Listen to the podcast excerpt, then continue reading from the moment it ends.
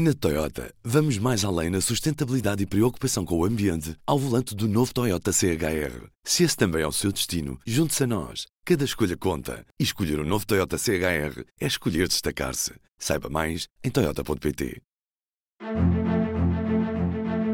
Bom dia. Davos, ou Fórum Económico Mundial, é aquele evento que tanta gente adora odiar. Qualquer que seja a opinião que se tenha, representa, apesar de tudo, uma oportunidade única para ver o que se passa na cabeça de alguns dos mais destacados dirigentes políticos, de alguns dos mais relevantes pensadores, de alguns dos mais importantes empresários. Um encontro de elites, portanto, venham elas do poder político ou do poder económico, repartido entre o que podemos ver nos palcos e o que se passa oculto nos bastidores. Presente e bem à vista este ano, em azul e amarelo, estava o empenho ocidental na causa ucraniana tanto quanto ausentes estiveram alguns dos protagonistas destes encontros no passado, os oligarcas russos. Uma excelente equação para perceber o isolamento a que Putin condenou a Rússia e cujas consequências económicas poderão vir a ter o seu peso no desenvolvimento daquilo que se passa no terreno de guerra.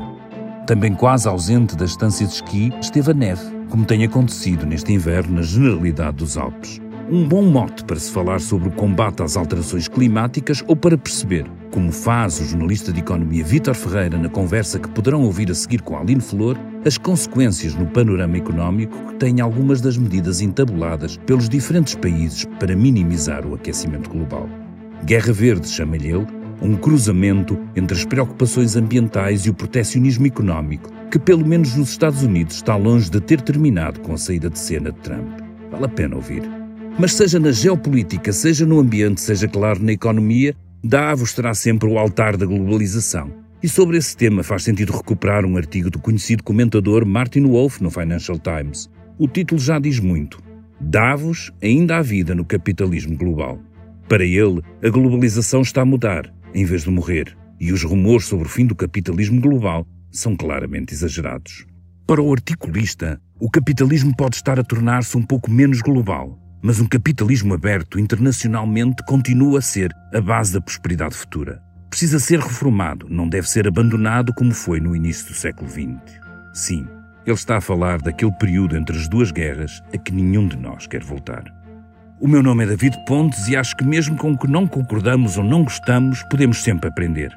Este é o seu episódio de sexta no P24, o podcast global, que já sabe, tem um extra ao domingo. Tenha um bom fim de semana. Vitor, para começar, podes brevemente explicar o que é Davos, esta cimeira de Davos e porquê que é tão importante? Uhum. Sobre isto, o melhor é fazer uma comparação. A Web Summit que fazemos em Lisboa gosta de se promover como Davos para geeks, para a malta da tecnologia. E nós podemos inverter esta comparação e dizer que então Davos importa porque é a Web Summit dos ultra ricos. Em vez das pobres startups que desfilam por Lisboa todos os anos num recinto de feira em busca de dinheiro, temos nesta pequena cidade suíça de Davos os verdadeiros unicórnios do poder a aterrar em jato privado, muitas vezes perto dos Alpes. E Davos é importante por isso. Gostamos e precisamos de saber o que pensam os empresários e o que pensam os políticos, porque aquilo que vão dizer e mostrar em Davos é muitas vezes aquilo que vão dizer e mostrar durante os próximos tempos pelo mundo. E, portanto, estar atento ao que se diz anualmente nesta cimeira é, no fundo, perceber o que é que esta elite global de chefes de Estado, chefes de governo e de empresas com um volume de faturação acima dos 5 mil milhões de euros anuais pensam sobre o mundo, quais são as questões que os preocupam e onde é que eles estão uh, dispostos a colocar a sua energia e a sua influência. Uhum. Este encontro do Fórum Económico Mundial termina esta sexta-feira. O que é que te fica desta semana, destas conversas que houve em Davos? Uhum. O que fica é, sobretudo, esta ideia de que o mundo está a assistir à emergência de uma Guerra Verde. Vou explicar o que é que isto significa.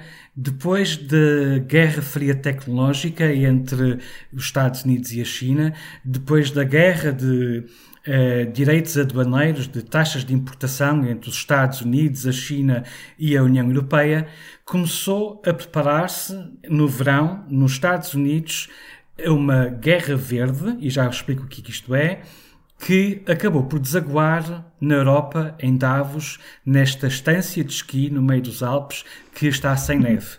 E o que sucede é que no verão do ano passado, a administração do presidente Joe Biden fez aprovar um diploma que tem 370 mil milhões de dólares para ajudar os Estados Unidos e a economia norte-americana a dar uma viragem na sua orientação para as alterações climáticas. Era algo de que o mundo está necessitado há muito tempo e é algo que os Estados Unidos aparentemente não estavam interessados em fazer, pelo menos enquanto esta administração democrata conseguiu tomar o poder.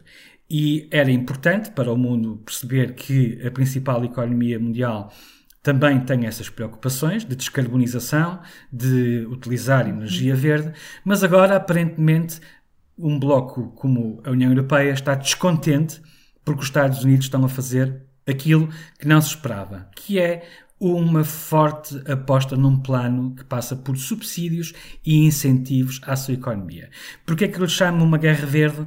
É porque de facto, o plano uh, norte-americano prevê uma série de apoios estatais a empresas e à economia privada para assuntos como o hidrogênio verde ou a produção e comercialização de carros elétricos, e isso é algo que as empresas eh, europeias veem com alguma preocupação, porque, sobretudo, vão perceber que eh, podem estar a perder competitividade. Ora, se o governo de Washington começar a subsidiar a compra de Teslas, o que é que vai pensar a Volkswagen? Ou o que é que vai pensar a Toyota no Japão? Ou o que é que vai pensar Kia na Coreia do Sul? O que eles estão a pensar hoje em dia, e isto também já, o descontentamento já também não é só europeu, também chegou já à Índia, é que o plano norte-americano só serve aos Estados Unidos e toda a gente estava à espera que, como sempre, os Estados Unidos pensassem também no resto do mundo. E isso, não sendo um problema de Davos, acabou por marcar muito, sobretudo, o arranque da cimeira. A Presidente da Comissão Europeia, Ursula von der Leyen, dedicou uma boa parte do seu dia de intervenção, que foi no primeiro dia de, de, debates, a abordar precisamente esta questão e a dizer que a União Europeia precisa então de responder a este plano norte-americano e aparentemente o risco que agora estamos a ver surgir é de que a um plano que, que inclui fortes incentivos fiscais à economia norte-americana poderá vir a responder a União Europeia com um plano de fortes incentivos à economia europeia. E, portanto, onde antes tínhamos uma guerra de direitos de importação, agora se calhar vamos ter uma guerra assente em benefícios fiscais e incentivos fiscais. Se calhar haverá empresas que não estão muito preocupadas com isso, mas do ponto de vista geopolítico isto muda bastante porque, como dizem alguns analistas, significa que poderemos estar a caminho de uma corrida para o fundo. Ou seja, em vez de termos mais cooperação, temos mais protecionismo. Porque, no fundo, incentivar e dar benefícios fiscais a cada um dos blocos económicos é uma forma de prote proteger quem está dentro das fronteiras e enfim, não sabemos, não temos a certeza se uh, esse é o caminho certo. Portanto, de tudo aquilo que estava na agenda, eu destacaria um tema que não estava na agenda, mas que é provavelmente algo que, sobre o qual vamos ouvir falar durante muito tempo e nos próximos tempos. E repara que nesse mesmo dia os ministros das Finanças e de Economia da União Europeia reuniram-se noutro ponto da Europa, no chamado ECOFIN, e à saída uhum. todos eles falaram da necessidade de pensarmos numa resposta europeia. Por exemplo, o ministro das Finanças português, Fernando Medina, eh, mostrou-se preocupado porque, sendo nós uma economia pequena, eh, teme que este plano de incentivos fiscais, este plano, no fundo, de quase proteger determinados setores de atividade, poderá vir a beneficiar quem? Os mesmos de sempre, as maiores economias, que são aquelas que produzem carros em grande quantidade, ou que são aquelas que têm mais capacidade para ter determinados projetos e que terão de responder ou terão de estar na liderança da resposta europeia àquilo que os Estados Unidos vierem a fazer. Curiosamente, nos Estados Unidos também já houve reações. Se nós formos ver, consultar a imprensa norte-americana, o que vemos é uma certa perplexidade em que os comentadores e analistas norte-americanos dizem então como é que é. Até hoje criticavam-nos porque nós não tínhamos um plano ambiental, uma espécie de pacto verde como, está, como, como os Estados da União Europeia. Agora que temos um, também já não vos serve Bom, e estamos neste dilema entre perceber se uh, estamos a caminho de um futuro em que as alterações climáticas são tidas em conta e têm influência nas nossas decisões de política económica, ou se estamos pura e simplesmente a tentar salvar o couro de cada um. Sim, interessante. António Guterres dizia que este modelo de negócio não é consistente com a sobrevivência humana. Today, fossil fuel producers and their enablers are still racing to expand production, knowing full well that this business model is inconsistent with human survival. Estava a pensar nesses grandes discursos que são feitos muitas vezes neste tipo de cimeiras e este debate é muito complicado também da transição Sim. económica, tecnológica e ecológica, não é que é preciso fazer, uhum. uh, mas quer dizer, os sinais então que vêm destas discussões é que e, e das ações né, tomadas uhum. não são na verdade então animadores para uma uhum. verdadeira transformação. Vamos ter de ver, Davos é o sítio certo para fazer grandes declarações ou afirmações grandiloquentes. Uh, e, portanto, eu não vou pôr em causa aquilo que diz o secretário-geral das Nações Unidas, António Guterres, ele tem toda a razão quando aponta e terá certamente muitos elementos e muitos dados um, ehm, sobre o problema do nosso estilo de vida, do nosso modelo de vida, do consumismo e o impacto que isso tem uh, e a forma como nós industrializamos as nossas sociedades um, ehm, e o impacto que isso tem no equilíbrio do planeta, no equilíbrio climático, nas alterações ambientais, mas uh, Muitas vezes estas grandes declarações acabam por se tornar completamente vazias. Vejamos, as contradições do capitalismo e a desigualdade da riqueza são temas recorrentes em Davos. Mas, na verdade, não uhum. passam de um pin na lapela de banqueiros, como, por exemplo, Mário Centeno, que este ano foi candidamente a Davos reconhecer que não temos feito o suficiente para reduzir a desigualdade. Disse-o antes de regressar ao seu gabinete do Banco de Portugal onde ele uhum. valida, na sua função de governador do Banco de Portugal, valida, apoia e deixa que esse mesmo capitalismo siga o seu curso com o um mínimo de perturbação. Não se deixem enganar por este discurso que eu estou aqui a ter. Eu não estou a, a censurar o capitalismo, não estou a dizer que ele deve ser deitado ao lixo. O que eu estou a dizer é que muitas das vezes as coisas que se dizem em Davos, sobretudo estas preocupações, eh, são, sobretudo, formas de aliviar consciências de pessoas que depois, no resto do ano, tomam decisões que vão exatamente no sentido contrário. E provavelmente esta Guerra Verde, como tu dizias eh, ou sugerias, e bem, esta Guerra Verde é um bocado mais do mesmo. Eh, é óbvio que haverá alterações, ou seja, quando estamos a pensar em subsidiar o hidrogênio verde, não estamos a subsidiar uh, os combustíveis fósseis, e isso representa, obviamente, uma alteração substantiva. Se estamos a pensar em dar benefícios fiscais à compra de veículos elétricos, não estamos a aumentar a poluição do planeta por via dos combustíveis fósseis. Há outros problemas associados aos veículos elétricos, mas não esse. Mas, no fundo, estamos a tornar mais barato e a atrair as pessoas para um consumo, para níveis de consumo, que se calhar é uma das coisas que preocupam pessoas como António Guterres quando olha para o mundo e percebe que estamos a exaurir os recursos da Terra e estamos a viver talvez acima das nossas possibilidades enquanto habitantes deste planeta. No fundo, eu diria que era preciso um pouco mais de ação e talvez um bocadinho mais de bom senso e equilíbrio no discurso. Ok. Só para, para fechar, podes só falar também um pouco sobre outras preocupações que tem esta elite global. No fundo, é uma forma elegante de dizer os estupidamente ricos, não é? Uhum. Sim, como sempre, a organização Oxfam guardou para o primeiro dia um relatório que é demolidor sobre a concentração de riqueza para o dia de arranque de Davos. E, como sempre, pediu mais impostos sobre as grandes fortunas e, como sempre, a reação foi sempre a mesma. Todos concordam quando o microfone está aberto, ninguém tenciona fazer nada assim que os holofotes forem apagados. Portanto, sobre isso estamos conversados. Mas, efetivamente, existiram algumas novidades no arranque desta uh, cimeira do Fórum Económico Mundial e essas novidades estão vertidas no que se chama o relatório de riscos globais, que é, no fundo, ao escutar é a percepção destas pessoas, desta elite, uh, sobre aquilo que são os riscos que o mundo enfrenta.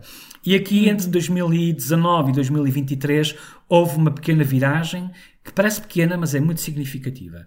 É que entre 2019 e 2023 As questões tecnológicas, como por exemplo os riscos de ciberataques, as fraudes, a segurança informática, desapareceram do topo da lista das preocupações e nos cinco primeiros lugares, que são os cinco riscos mais citados pelas pessoas que foram ouvidas para este relatório, estão quatro riscos climáticos ou ambientais e um risco social. Os quatro primeiros são climáticos. A falha em mitigar as alterações climáticas, o risco de nós não sermos capazes de nos adaptar às alterações climáticas, eh, os fenómenos meteorológicos extremos e a perda de biodiversidade e, no fim, a migração forçada em larga escala. Estes eram os, estes, nem todos destes temas estavam no topo das preocupações há quatro anos. E isto é relevante porque significa, pelo menos, que, ainda que a ação não seja suficiente para resolver ou para atacar todos os problemas que nos afligem enquanto comunidade global, pelo menos existe a consciência de que eh, tudo isto é muito dinâmico e que eh, no topo das preocupações o grande desastre que se avizinha é algo eh, que requer um grande pensamento e uma grande ação da reforma das nossas vidas, que são os problemas climáticos. Note, por fim, que eh, esta preocupação do domínio social, a migração forçada em larga escala, é um tema absolutamente crucial. Nós vemos eh, a Europa tem vivido imensas pressões dessa, nesta matéria e não pode ser desligado, e espero que nunca se, que esteja sempre ligado eh, em termos de políticas, não pode ser desligado precisamente do sistema de globalização que vivemos e de uhum. economia uhum. industrializada, porque o que nós vemos, nós, nós não vemos de facto europeus eh, embarcarem rumo a países onde a indústria eh, não existe e onde o capitalismo não vigora, o que nós vemos é precisamente o contrário. E esta imigração forçada se pode ser útil em determinadas situações e contextos, porque nós sabemos que existem invernos demográficos nos países ditos desenvolvidos, levanta muitas outras questões que são relevantes e esperemos que esta elite consiga de facto uh, encontrar balanço na sua atuação de modo a, a, acolher ou a resolver, não diria, mas pelo menos a acolher quem se vê forçado a, a migrar e a não diabolizar uma situação que provavelmente nenhum de nós quereria por si mesmo. Uma conversa com Vítor Ferreira, jornalista de Economia do Público. Esta sexta-feira, o destaque da edição impressa vai para os 50 anos do assassinato de Amílcar Cabral. O editor da secção Mundo, António Rodrigues, escreve sobre a importância daquilo que foi o grande ideólogo das independências da Guiné-Bissau e Cabo Verde, e a forma como Amílcar Cabral ainda é ou não uma referência em África. Sexta-feira é também dia de ler o Y, esta semana, o Suplemento de Cultura traz um dossiê sobre o cinema iraniano. Por fim, nas plataformas de podcast, sexta é dia de ouvir o Cuidado com o Pet, o podcast do P3 sobre animais de estimação. E este foi mais um P24. Se gostou de ouvir este episódio, siga o podcast nas aplicações habituais para nos ouvir todas as manhãs. A introdução foi de David Pontes, o episódio foi editado por mim, Aline Flor. No domingo, já sabe, pode contar com mais um episódio do P24 com leituras longas para aproveitar o dia. Desejo-lhe um bom fim de semana. O público fica no ouvido.